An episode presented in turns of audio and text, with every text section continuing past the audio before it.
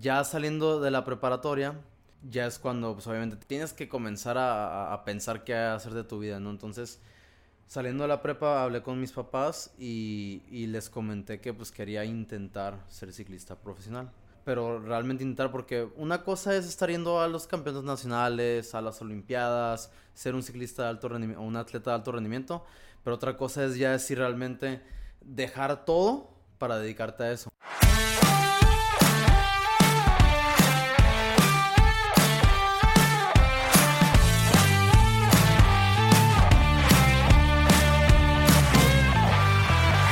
Hola a todos, ¿cómo están? Yo soy Ariel Contreras y estás escuchando Imbatibles, el podcast que busca motivarte mediante las historias y experiencias de aquellos que revolucionan el deporte y con esto lo adoptes como un estilo de vida. Para este nuevo episodio me acompaña Freddy Cruz, cofundador y head coach de Wii Sports y Wii Cycle. Freddy nos comparte su etapa como ciclista profesional, el cómo una condición genética trunca su sueño de continuar siendo ciclista a nivel profesional y la faceta que le hizo volver al deporte que tanto amó tras un periodo de depresión. Yo soy Ariel Contreras y esto es Imbatibles.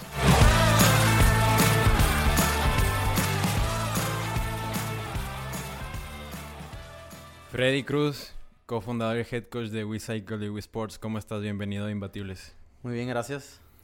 ¿Qué, tenemos que contar algo muy interesante de ti. Toda tu historia, cuando te conocí la primera vez, se me hizo muy, muy interesante. A, unos hechos que te sucedieron y me gustaría poder platicarlos. Pero antes de ir allá, quiero saber de dónde empieza tu amor por el ciclismo.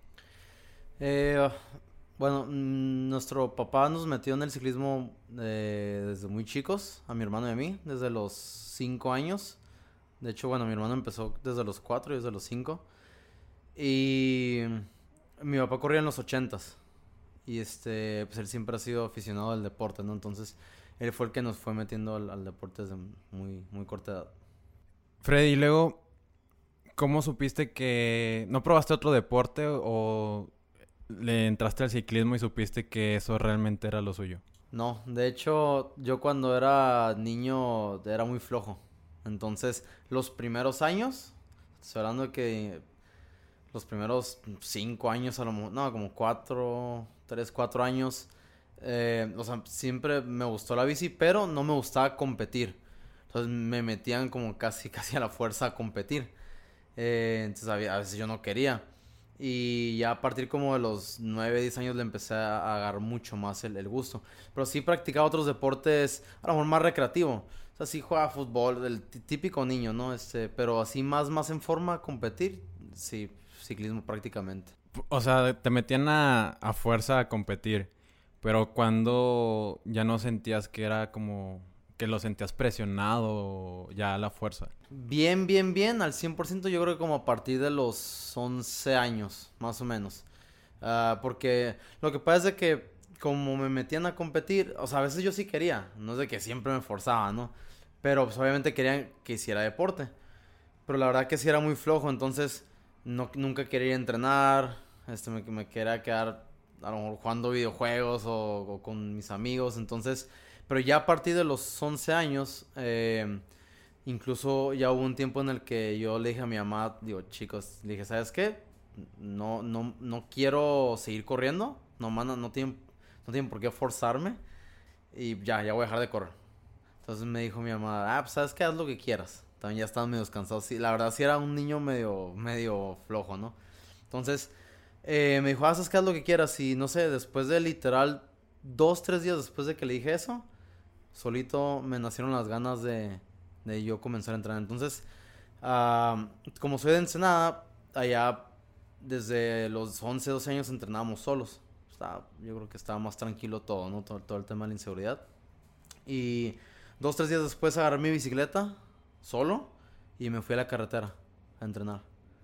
O sea, 40, 50, 60 kilómetros. Empecé a hacerlo diario. No diario, no, pero muy seguido, o sea, irme a entrenar solo. Ya, o sea, ya, ya me nacía yo hacerlo. Y empecé a dar incluso hasta mejores resultados. Porque ya no era forzado.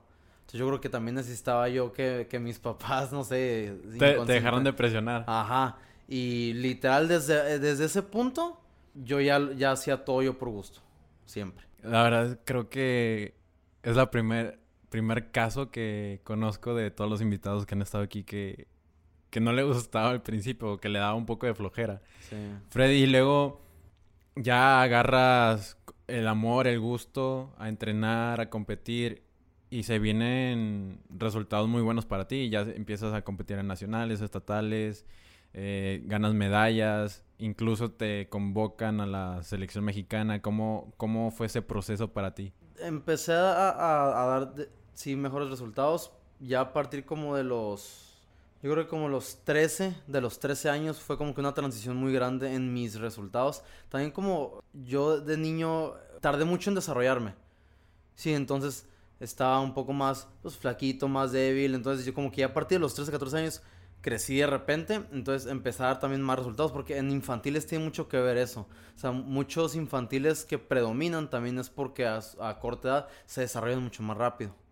Entonces eso te ayuda a la confianza. Entonces empezaron mejores resultados y a partir de los 13, 14 empecé a mejorar mucho y ya de los 15, 16 empecé ya a ganar campeon... De hecho de los 14 ya empecé a ganar campeonatos nacionales en la montaña, en ruta también. Entonces de ahí ya empezó ya, ya todo lo, lo...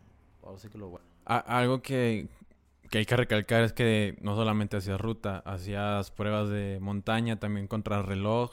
¿Y cuál otra me habías mencionado? Pista, Y pista, sí, en velódromo. ¿Cómo eso es normal dentro de los ciclistas hacer las cuatro los cuatro tipos de competencia que existen o tú lo hacías porque querías seguir compitiendo? Es, o sea, sí se da, tal vez no literal todas las disciplinas, muchos oscilan entre ruta y montaña a lo mejor nada más, pero en el, alto rendimiento sí es algo común, sí, estarte pasando disciplina a disciplina. Lo que pasa es que la mayoría em- eh, empiezan en la montaña, porque es algo eh, más familiar, este, más seguro, por así decirlo, el, el- el ambiente, las competencias. Pero de ahí ya, ya conforme vas creciendo, como empiezas a ver otras disciplinas, te vas como que especializando o, ves en, qué se te da más o dónde hay más futuro también. Entonces comenzamos en la, en la montaña y luego ya nos pasamos a la ruta, hacíamos de las dos, lo agregamos pista, la pista la hacía más nada más en los nacionales, no entrenaba mucho, eh, la hacía nada más para variarle, contrarreloj todo eso, y ya después conforme fui creciendo, ya como por los, hasta los 18, 19, ya me empecé a especializar más en la ruta, ya la montaña ya la dejaba nada más como para divertirme.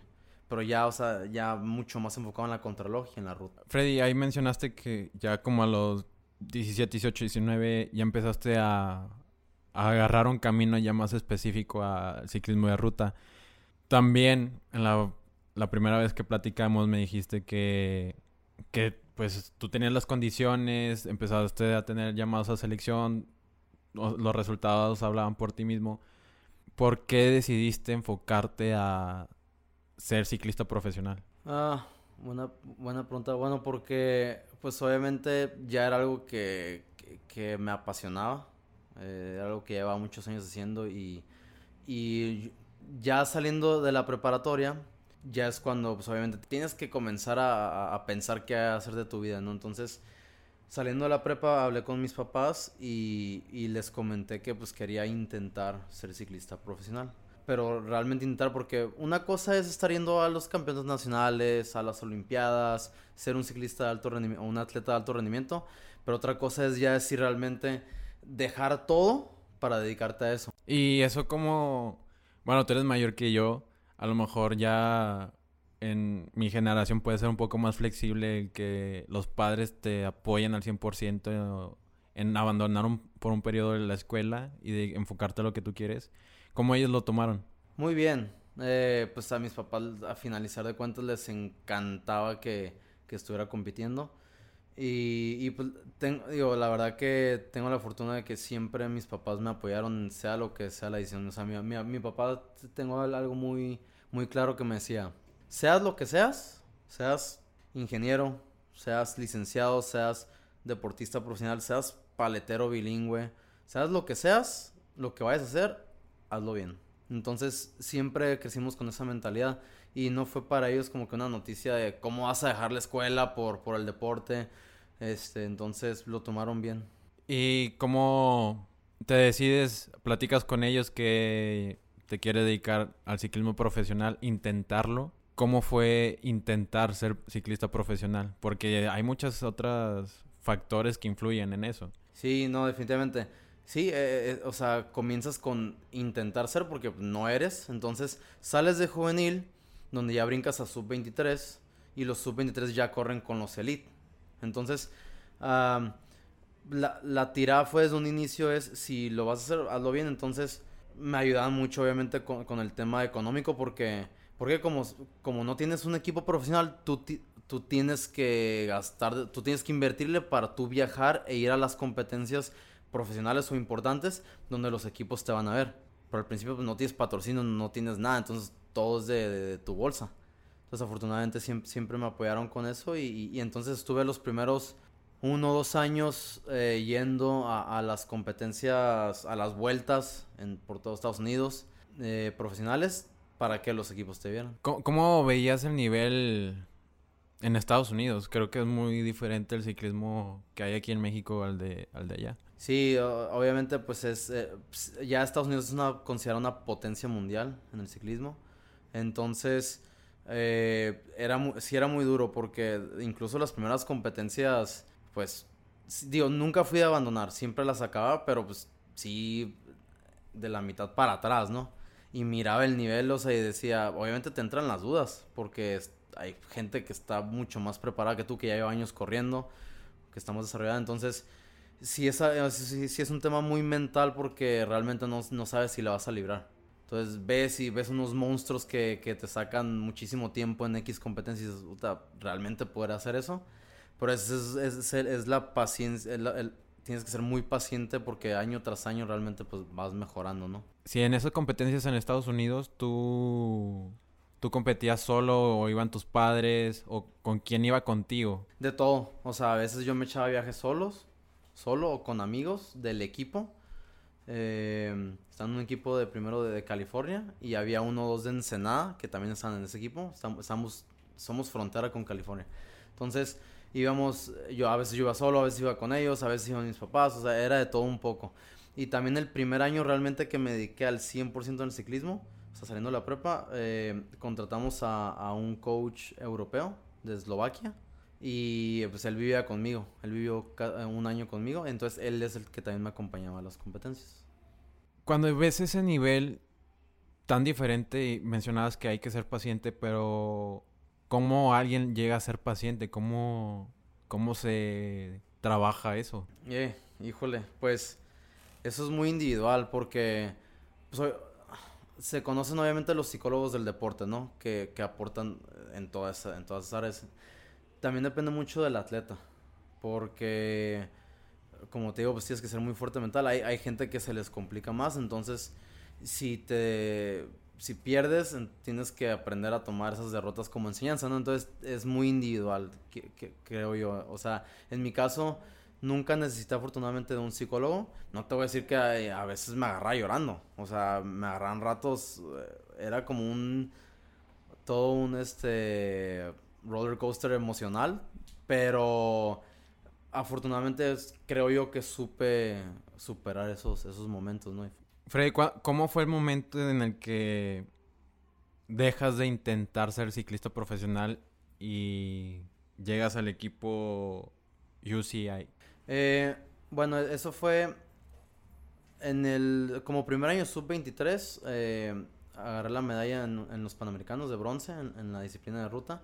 Y eso fue lo que me, me ayudó para ser seleccionado por parte de México y eh, representar en los campeonatos del mundo. Entonces, la UCI, que es la máxima organización de ciclismo, se encarga como de escautear este, corredores de, por lo general, países tercermundistas, que saben que no tienen a lo mejor tanta oportunidad, y, y, hace equipos de pues, varios países, de diferentes países. Entonces, llegó una carta a la Federación de, de México invitándome a ser parte de su equipo, que están concentrados en Suiza. Entonces, pues obviamente acepté y ya fue cuando me fui para allá. ¿Qué, sentiste cuando, cuando te dan la noticia? Pues obviamente emoción, eh, emoción, nervios, pero era literal, o sea, un día que estaba en la casa y, me habló, me habló, me dijo mi papá, ¿sabes qué? Nos, me llegó un correo. Lo leímos y pues lo lees y pues obviamente te emociona, pero es, tienes que hacer decisiones así rápido porque es, ok, te llegó la carta, irte a la UCI, pero pues te vas a ir a vivir para allá. O sea, ¿quieres o no? ¿Le vas a entrar o no? Entonces, son todos esos temas donde tienes que pues, hacer las decisiones. ¿Y cómo fue, fue fácil tomar esa decisión? La verdad, a mí nunca se me complicó. Eso, eso ya es muy, personal tuyo, ¿no? Eso es muy personal porque hay muchos ciclistas que tienen el talento, pero a la hora de, de decidirse apartarse de su familia, de sus amigos, de su ciudad, de la zona de confort, es donde se retractan, ¿no? ¿Qué tuviste que hacer, Freddy? ¿Qué tuviste que pasar cuando llegas al equipo de la UCI para llegar a, un equipo aún más importante que es el de Garmin. ¿Cómo fueron esos momentos que viviste en, Europa? Me imagino que te fuiste tú solo. ¿Cómo fue el, ambiente, las relaciones que llegaste a tener con otros compañeros? Eh, sí, estuvo muy interesante porque éramos tres latinos. Era uno de Colombia, uno de Costa Rica y yo. Y los demás eran europeos y de Corea y de varios países. Entonces, eh, las culturas son muy diferentes. La de los latinos es muy parecida. Entonces, no, obviamente pues, nos juntamos nosotros tres. Pero es que volvemos a lo mismo. Es depende de cada quien. O sea, no se me dificultó socializar con los demás europeos. Y sí son fríos. Pero al finalizar de cuentas haces buenas amistades. Si es que te llevas bien. Entonces, pero sí era un tema igual, muy mental. Porque mis compañeros de, de Costa Rica y Colombia ellos se regresaron por, por extrañar a la familia y los amigos. Entonces yo no tuve ese problema, pero ellos sí, entonces es, es, es complicado. eso que mencionas que, que la cultura latina es como que quieren que la apapachen mucho en, mucho en muchos aspectos. Más cálidos. Ajá, exacto. ¿Tú cómo llegas a, a decirle ahora a la gente que, o incluso que estás ahora como coach, cómo trabajar en eso? Híjole, pues, o sea, muchas veces es, este, volvamos a lo mismo, creo yo que es muy individual eso. Yo porque yo, yo les puedo decir tantas cosas, pero si a finalizar de cuentas, pues ellos dicen, ¿sabes qué? No, esto no es para mí, es, pues, ¿qué se hace, no? O sea, mis compañeros, por ejemplo, yo, yo me tuve que regresar de, de la UCI porque nos hicieron unas pruebas de esfuerzo del corazón y, y, y notaron una anomalía en mi electrocardiograma. Entonces me explicaron que puede tener un problema del corazón. Y primero, ¿sabes que necesitamos que te bajes tres meses, dejes de entrenar por completo y regreses? Te hacemos toda la prueba y vemos si es, eh, es producido por el deporte o ya viene de nacimiento. Si es algo genético, pues es algo que no se, no, no se puede hacer nada y, y pues te tienes que bajar de la bici obviamente yo tenía el sueño de ser ciclista profesional, entonces me dicen eso, pues sí, sí me cayó fuerte, pero dije, bueno, está bien, dejamos de entrenar, es mi última, digo, es, una esperanza más. Y me regreso. Entonces, ya en la despedida y todo, pues mis amigos están de que no, pues qué bueno que ya te vas a regresar. Este, nosotros extrañamos mucho a la familia. Entonces yo me quedo por eso, o sea, ustedes que tienen esto no lo aprovechan y, y, a mí que me están diciendo esto, me están haciendo regresarme. Entonces, eh, hay un chorro de opiniones. O sea, a, tu pregunta es, a lo que voy es, tú puedes hablar con una persona y decir, ¿sabes qué? O sea, animarle en pocas palabras, pero también es muy individual eso. Freddy, ahorita mencionaste que detectaron alguna anomalía y me platicaste que, no, no sé si fue un poquito después o antes, que estabas en una competencia y de repente te desmayas y te caes. ¿Qué pasó en esa competencia? ¿Qué te, qué te sentí, qué sentías un poquito antes de que te desmayaras y qué te dijeron después? Ah, e, Eso fue después. Me regresé a México. Obviamente busqué segundas, quintas, décimas opiniones. Y pues aquí todos los cardiólogos me dijeron que estaba bien, que no tenía nada. Y, y en ese, o sea, en ese lapso en el que estaba haciendo las, me estaban haciendo las pruebas los cardiólogos, yo seguí entrenando. Y en eso empecé a tener contacto con equipos de Estados Unidos. Sí, que fue con el Garmin y con otros equipos. Entonces, eh, justo el día de mi cumpleaños, eh, me, me, marcaron y fue en el 2010 y me ofrecieron un contrato. Entonces, obviamente a mí se me hizo fácil, con toda la emoción, les dije que sí, se me olvidó lo que me habían dicho en Europa de mi problema del corazón y ya empecé yo a competir con ellos. Entonces, al siguiente año, un día antes de una competencia, eh, estamos reconociéndola, fue en Filadelfia, una clásica muy importante. Y yo me, me llegué a desmayar dos, tres veces y era cuando, está raro, eh, hacía cierto esfuerzo duro, tenía que hacer cierto esfuerzo duro y luego pararme en seco y luego me desmayaba. Obviamente no lo hacía, lo hacía, me paraba en seco por X razón, ¿no? Pero cuando me llegó a pasar fue por eso. O sea, si yo, si yo, yo podía topetear, podía darle duro, pero si bajaba gradualmente o le seguía dando, nunca sentía, nunca sentí, nunca me desmayé. Pero en esa ocasión me acuerdo que era, era una pared como de 400 metros el circuito. Y este, hicimos un intervalo porque andábamos alistando las piernas para el día siguiente. Entonces pasamos la pared y pues obviamente le, le topeteas al corazón. Entonces ya venía la bajada, entonces todo el mundo pues dejó de pedalear y jijija, no, pues está bien dura la subida, va a estar buena la carrera. Y pues ya en eso estás parado prácticamente, porque ya no estás pedaleando. Y eh, empecé a sentir raro. Y yo pensé que me había frenado porque me empecé a sentir raro, pero no, todo pasó muy rápido y pum, me desmayé. Entonces fue, fue cosa de dos, tres segundos. Despiertas y...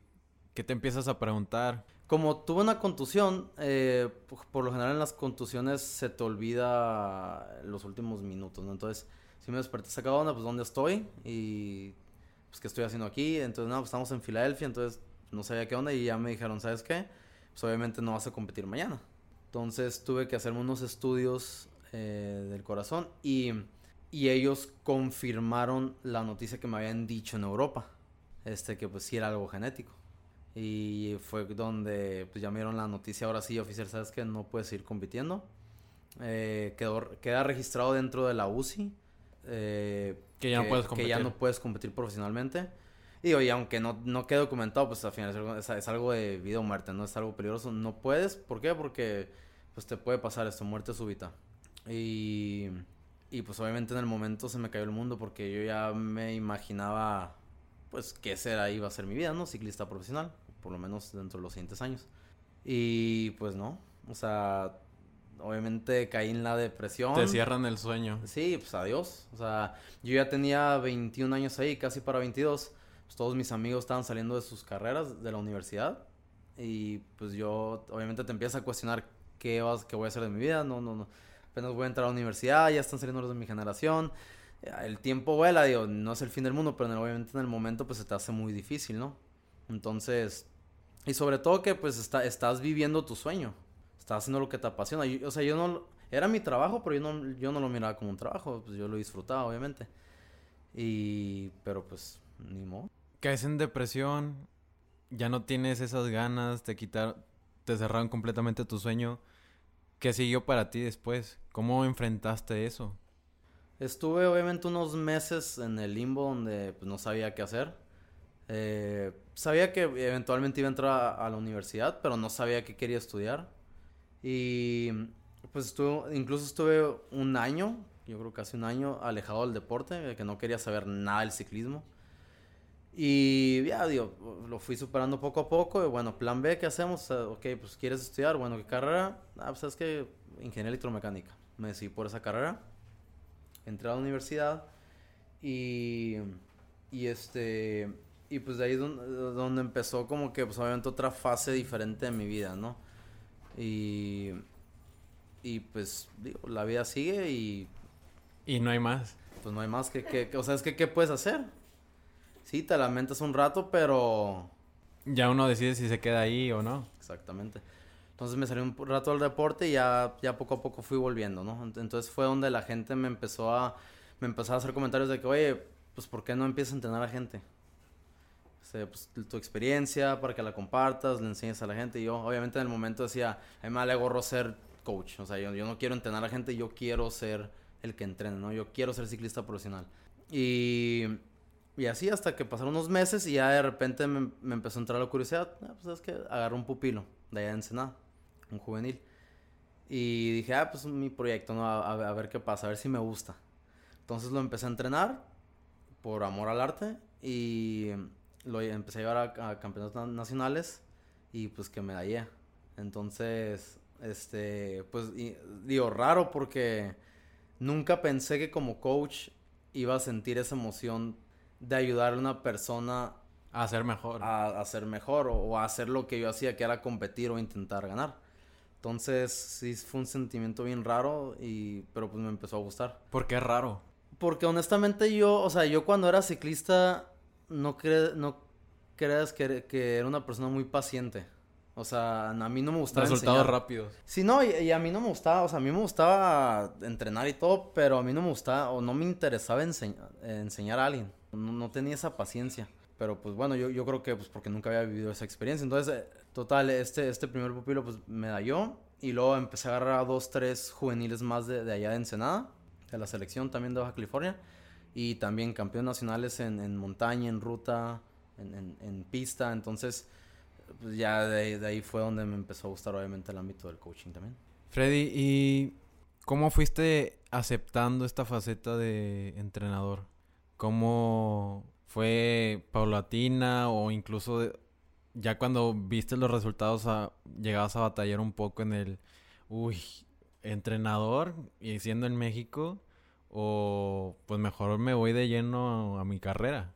Cuando yo entrenaba a estos juveniles y, luego me empezaron a llegar más personas, incluso ya amateurs y gente que trabajaba pues de todo un poco, ahí es donde est- estaba estudiando en, en paralelo la carrera. Más bien, estaba estudiando la carrera y en paralelo estaba entrenando a estas, estas personas. Y no, no me costó trabajo como que entender que ya, ya era un coach, ya no era, era el atleta. No, no fue tanto eso.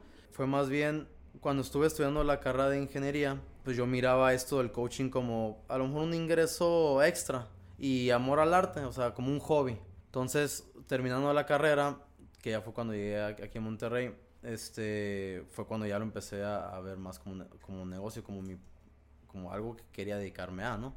Pero to- todos los estudios eh, que, que llevé en paralelo con, con ingeniería, pues fue, fueron cursos en, en Estados Unidos. Ajá, en- me habías comentado que en biomecánica, en entrenamiento. Sí, e- empecé a tomar cursos, certificaciones en, para la Federación de Ciclismo de Estados Unidos, cursos de biomecánica, este, luego después de triatlón.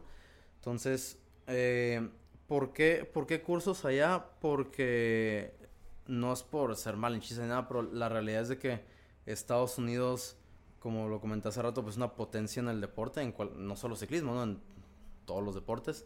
¿Por qué? Porque le meten mucho a la ciencia. A la ciencia del deporte. A la ciencia, pero realmente a la ciencia del deporte. Entonces siempre están actualizados con, con, con lo último en información, con lo último en tecnología, lo último en softwares, eh, en todo.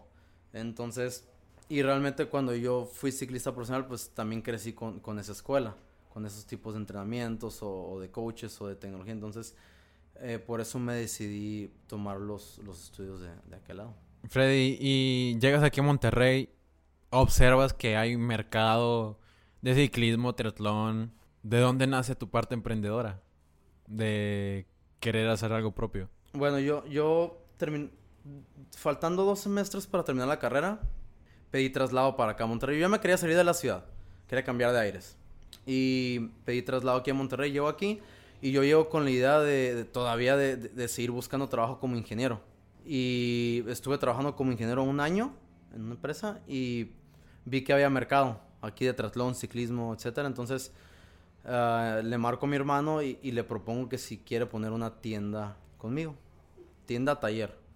Y quiso, se vino para acá. La idea primero se iba a venir por uno o dos meses nada más, ayudarme a, a- montar la, la tienda y ya se iba a regresar, entre comillas.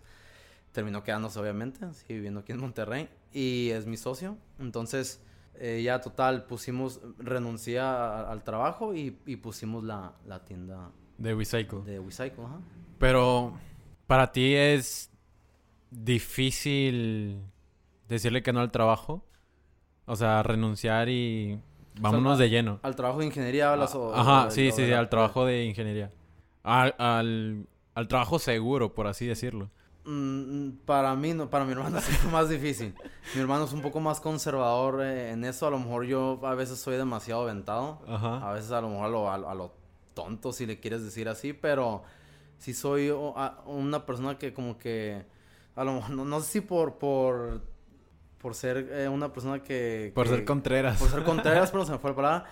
Pero, obviamente la, la dudas, ¿no? O sea, dices, pues, lo típico es, tú estudias una carrera y...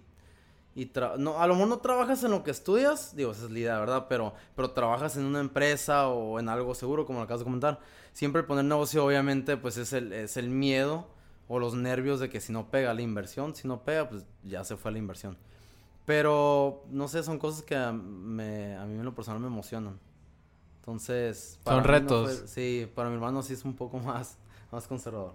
Incluso, es como un paréntesis, cuando abren la tienda, antes de abrir la tienda tuvieron problemas también. Sí, pues, o sea, como no somos aquí de Monterrey, no conocíamos a nadie que nos ayudara a, a- a- a hacer la tienda, albañiles o arquitectos o nadie. Entonces, empiezo yo a, busco local, lo encuentro y ya este, sobres. Y me empiezo yo a agarrar un libro de sección amarilla y empiezo a buscar de que albañiles o en avisos de ocasión de que al- albañiles y literal los nombres que encontraba pues se empezaba a marcar y el primero que contestaba, ¿qué onda? Pues, ¿sabes que queremos hacer esto? ¿Nos vienes a ayudar? Ah, sí, sin conocer a, a nadie. Entonces, obviamente nos quedaron muchas personas mal. Entonces, tan mal que, o sea, a nosotros nos dieron un mes de gracia como la mayoría de, las rentas de locales, un mes de gracia. No, te cobran porque te dan un mes para adecuar el local. Se nos fue como a dos meses, dos meses y cacho porque pues, terminamos corriendo y, y luego nosotros al último terminamos poniendo con un amigo con el que me vino a estudiar aquí en Monterrey las instalaciones eléctricas. Andábamos pintando, eh, puliendo los pisos, poniendo las losetas. O sea, terminamos ahí mi hermano y yo Haciendo todo. hac- haciendo lo que faltaba de la tienda. Oye, Freddy, ¿y cómo fueron los primeros meses de WeCycle? Pues tranquilos. o sea, sí, pues como todo negocio tarda en, en arrancar. Pero fíjate que abri- hicimos la inauguración y yo tenía ya muchos amigos aquí que los conocí como practicantes en, en la empresa. Entonces, eh, mis amigos también los Sorta, que, está, que son lo- los de Velo, este, nos apoyaron mucho en- a la hora de la inauguración, con los muebles, con la mercancía. Este, ellos también son de Ensenada, nos conocemos de los cinco años, corremos juntos. Entonces sí tuvimos apoyo, afortunadamente, de, de amistades. Pero eh, viéndolo en el tema de, de ventas, pues como todo negocio, ¿no? Arrancando Con pérdidas. con pérdida y yo nada más viendo así mi hermano de que pues obviamente pues de que te hice te hice venirte a Monterrey y pues invertí en, en- en lo que tenemos y pues para esto pero bueno es parte del reto Oye, ¿cuándo fue el momento en el que WeCycle como que ya, ya saben qui- quiénes son? ¿Qué hace WeCycle, WeCycle o dónde- ya incluso los recomiendan ir con ustedes? más o menos ay canijo eh, pues dentro dentro del año eh, a lo mejor como a los no, no, no recuerdo exactamente pero a los 8 o 10 meses este em- empe- ya comenzamos a, tener un poquito más de, posicionamiento porque este, este, este, este tipo de negocios es mucho de boca en boca, ¿no? Entonces, obviamente como nosotros atendíamos, nosotros hacíamos todo, pues digo, intentas dar el mejor servicio que se puede y eso es afortunadamente es lo que nos ayudó. ¿Qué, servicios dan o qué servicios dan ahorita? Ahí en su momento cuando comenzamos con, con, con esa tienda, era pura tienda taller. Puro tienda taller, venta y taller. Este, ya poco a poco, como yo seguía entrenando gente de Ensenada, o sea, yo seguía con mi hobby, por así decirlo, de, de entrenar a gente. Ajá, no, era como tu hobby, pero esto es WeCycle, es mi Ajá. tienda de Sí, bicicletas. yo, yo nunca dejé de entrenar a gente, pero siempre te digo, lo vi como hobby, como un ingreso externo. Obviamente estaba clavado en negocios, pero aquí, pues, la gente empezó a ver que, digo, está en el locomotorio haciendo planes de entrenamiento, entonces empieza a preguntar a la gente, ¿qué estás haciendo? Y ya les empieza a explicar, entonces esa persona le dice a otra persona, hey, mira, él también entrena gente. Entonces empieza a esparcir el, rumor. Entonces, gente co- comenzó a ir a la tienda a pedir planes de entrenamiento. Entonces, empecé ahora a entrenar a gente acá. Pero empezó a crecer eso bastante aquí en Monterrey, pues por el mercado, a finalizar de cuentas. Y ya lo empecé, ¿sabes qué? Oye, ¿por qué no también ofrecemos pues, ese servicio que yo ya llevo años haciéndolo? Pero ya lo ofrecemos más oficial aquí en la tienda, o sea, ya que la gente sepa. Y ahí es donde comenzamos. Y empezaste a, eh, a ofrecer planes de entrenamiento, eh, taller y pues venta de bicicletas y equipo de accesorios y equipo de, de ciclismo, ¿verdad? Ujú. Freddy, ¿cuándo es el momento en el que tienes que separar la marca?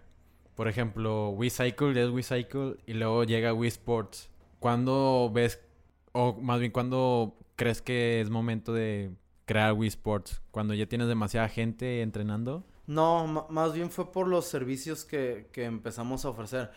WeCycle, que se sigue llamando así la tienda, pues obviamente comenzó como una tienda taller, entonces nos gusta el ciclismo, le pusimos WeCycle.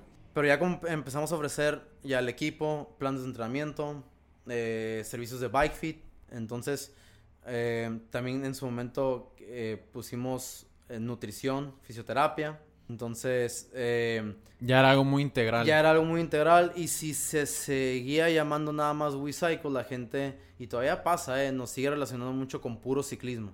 No triatlón, no atletismo. Entonces, eh, fue ahí donde decidimos cambiarle a WeSports para que englobara a toda, como que ya toda la marca, ¿no? Ahorita mencionaste lo del bike fit, el bike fit. Bueno, yo que conozco, estudié ciencias del deporte, eh, es parte de la biomecánica. Pero incluso no hay muchos expertos en biomecánica en México y hay muchos menos expertos en biomecánica del ciclismo en Latinoamérica. ¿Nos podrías explicar un poquito qué abarca el bike fit, cómo, cómo lo haces? Bueno, el, el, bike fit es, así en, en palabras eh, simples, por así decirlo, es un estudio donde se graba al ciclista pedaleando y por medio de tecnología, sensores, aparatos, softwares, eh, se van checando ángulos y presiones que que el ciclista está formando en la bicicleta y se le, se le ajusta a la posición de la bici, de las placas, del asiento, para que el ciclista encaje dentro de ciertos parámetros que se recomiendan. Para que, ¿para qué? Todo, todo con el, el- todo para conseguir tres factores principales que vienen siendo mejorar la comodidad, reducir riesgo de lesiones y mejorar la eficiencia de pedaleo. Eso es básicamente lo que haces en un, en, en un fit. Bueno, aquí lo podemos ver. Está a un lado. eh, eh, como donde montas la bicicleta, está el Wahoo, todo lo demás. ¿Cómo beneficia un poco a la gente y qué tan rápido es el resultado de, de hacer el bike fit? Es básicamente eh, medio inmediato. A veces sí este, se saca onda a la gente porque siente incluso hasta raro. Nos acostumbramos hasta lo malo, ¿no? Entonces tú puedes traer la posición mal, puedes andar incómodo, pero tú ya te acostumbraste a eso. Entonces te cambian la posición para bien, digamos, y usas otros músculos. A lo mejor te duele un poquito más la rodilla porque aumentó un poquito la presión o la espalda. Entonces muchas veces eh, tardas a lo mejor máximo 3, 4 semanas para adaptarte bien, bien. Pero la verdad que la mayoría al día siguiente que la usa ya siente una mejoría bastante... Sí, está consciente de, de por, por así decirlo. Yo me monto al bike fit y estoy como que me duelen un poquito los, no sé, los gemelos. Y ya después de eso, pues sé que estoy consciente de que me duelen los gemelos siempre que voy a rodar. Pero hago el bike fit y ahorita pues ya sé, estoy consciente de que, ah, bueno, tengo que mejorar un poquito esto y ya no tengo ese dolor de los gemelos o otra cosa. Ese es el beneficio que genera. Sí, de hecho es un punto importante que dijiste ahorita. Aparte de acomodar la posición, hacemos evaluaciones físicas de flexibilidad, de fuerza, de movilidad. Es, entonces, en las evaluaciones sale mucha información donde el atleta ve cuando le hace falta fuerza de ciertos músculos. Entonces ya por eso hacen la recomendación, ¿sabes qué? Te falta movilidad de femorales, movilidad de cadera, rotación, eh, fuerza en los glúteos máximos, eh, X cosa que, que yo le haya notado. Entonces también ya el, el atleta está consciente de lo que le hace falta. Y lo que tiene que trabajar. Ajá, y lo- ¿Y cómo, cómo el bike fit, esas pruebas físicas, lo incluyes en la metodología de entrenamiento que tiene Wisport? Eso es, eso es, o sea, sí, obviamente pues están los servicios, pero es, es un tema, eh, es un tema aparte, o sea, porque tanto... Uno es el diagnóstico y otro ya... Sí, un- una cosa es, es, es, es la una, una cosa es la posición que tú traigas arriba de la bici y otra cosa son los entrenamientos. Obviamente lo ideal es de que pues todos los que entrenemos pues los intento animar al, al bike fit para que mejoren sus resultados, porque esa es, es la idea del fit.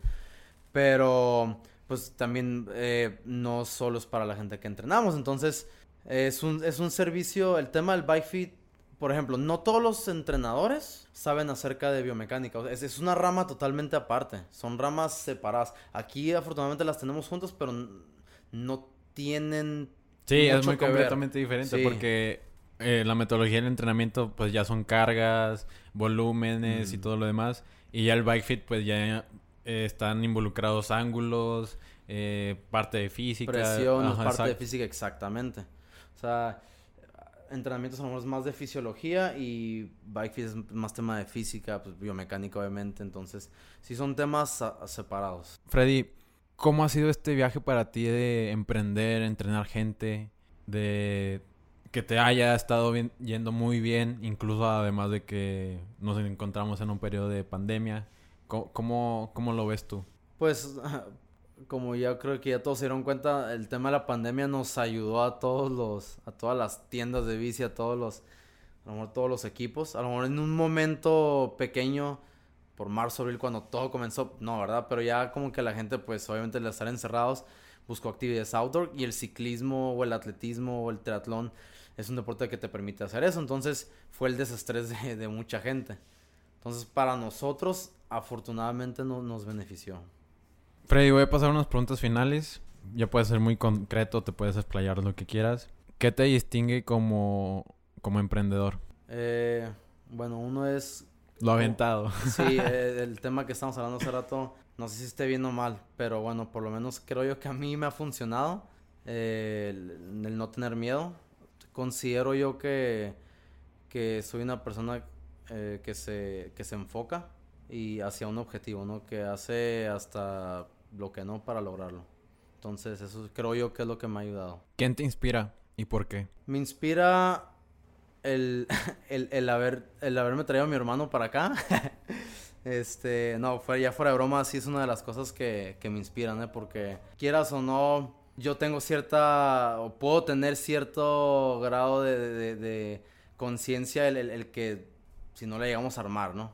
Porque fue un tema, pues obviamente de inversión, de tiempo, entonces eh, es un tema que la verdad que se escucha extraño, me motiva a mí, el estar con mi hermano trabajando, siempre cuando fuimos ciclistas corríamos juntos, siempre supimos trabajar en equipo, entonces es lo que hacemos aquí a finalizar cuentas.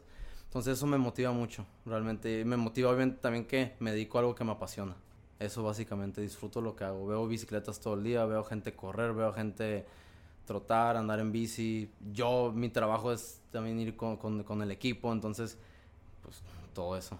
¿Has visto alguna película, leído un libro o visto también un documental que haya cambiado tu manera de ver las cosas? Sí, sí, pues hay, hay varios. Eh, hay ¿Cuál, mucho... ¿Cuál, es la recomendación de Freddy Cruz? Bueno, a, a mí libros que, que, me gusta mucho es, es uno que se llama Born to Run.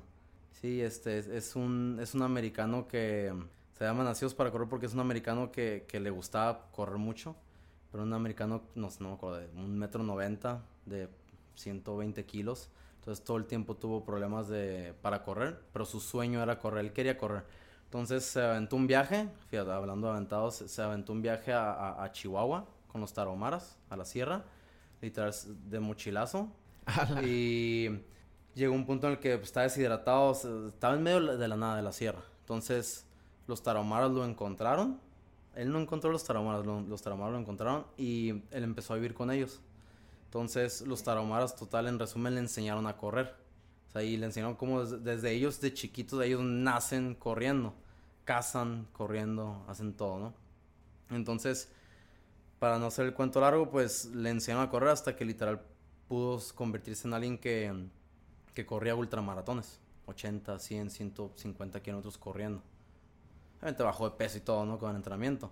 Pero, pues, eh, me identifico un poco con ese libro, ¿no? Y, y, y, de hecho, digo, desgraciadamente hace, no sé, dos, no, hace como tres, cuatro años falleció el autor porque tenía un problema del corazón. Wow. Entonces, como que, pues sí, medio encaja, ¿no? Ese libro me, me gustó mucho. Hay muchos documentales de, de incluso de, uh, hoy en día del ciclismo profesional del Movistar, de, del... Ay, canijo, ¿cuál, cuál era el, el, el donde estaba Quitel? Hay otros en Amazon Prime. Sí, este... No recuerdo el nombre exacto, pero de Ra Racing Clean, este, co corriendo limpio. Entonces, hay muchos documentales...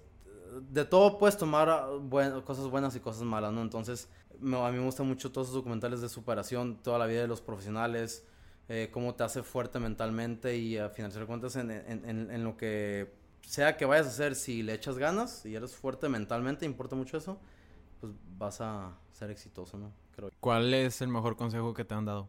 Buena pregunta. No sé, lo que te dije hace rato de mi padre, o sea, en verdad esa frase a mí me, me encanta. Hagas lo que hagas, hazlo bien. O sea, no hay ninguna profesión mala, haz lo que te apasiona. En verdad, si haces lo que te apasiona, eh, no lo ves como trabajo y y el no verlo como trabajo, todos los días te despiertas con ganas de, de, de, hacer lo que sea que estés haciendo y eso es lo que te va a hacer este, salir adelante. Claro que sí. Freddy, las últimas dos, ¿cuál ha sido el mayor aprendizaje que te ha brindado el deporte, el, el emprender, el ser coach ahora de, de un equipo? Que mm, el deporte es este la disciplina. O sea, yo cuando tuve mi, mi entrenador este europeo era, era muy rígido, era, era un ruso, eslovaco, pero escuela rusa, ¿no? Entonces, literal, yo duré un año durmiéndome todos los días a las 9 de la noche, o sea, no pude dormir más tarde. Entonces, obviamente llegó un punto en el que ya demasiado me hartó, no te voy a ser honesto, hasta llegué casi a tirar la toalla. O sea, antes del Garmin, todo eso, casi casi abandonó el ciclismo, porque ya llegó un punto en el que ya no me empezó a gustar, ya lo hacía a la fuerza. Entonces, total, eh, pues nos separamos. Yo seguí aplicando las cosas buenas que él me enseñó, pero ya siendo un poco más flexible.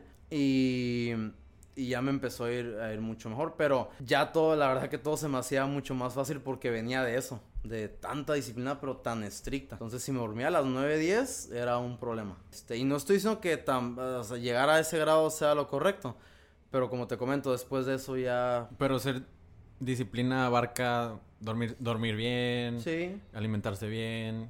Claro. Y, y- y seguir, pues, entrenando. Sí, porque ya después de eso, total, después de que me retiré del ciclismo, entré a la universidad y ya no, ni- no me costaba trabajo, o no me costó trabajo la carrera, la verdad.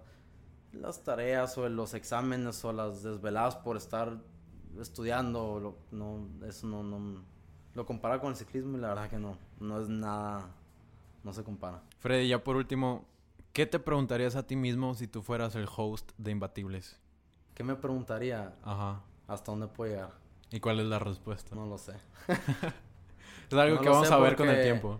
Sí, porque no me gusta decir hasta dónde, porque no me gusta ponerme límites. Perfecto. Pero esa siempre va a ser mi pregunta. ¿Qué tanto puedo ser? Gracias, Freddy. Me encantó platicar contigo y espero que sigan viniendo muchos éxitos para Wii Sports, Wii Cycle. Y gracias por tu tiempo y contar tu historia con nosotros. Gracias, a ti, Ariel.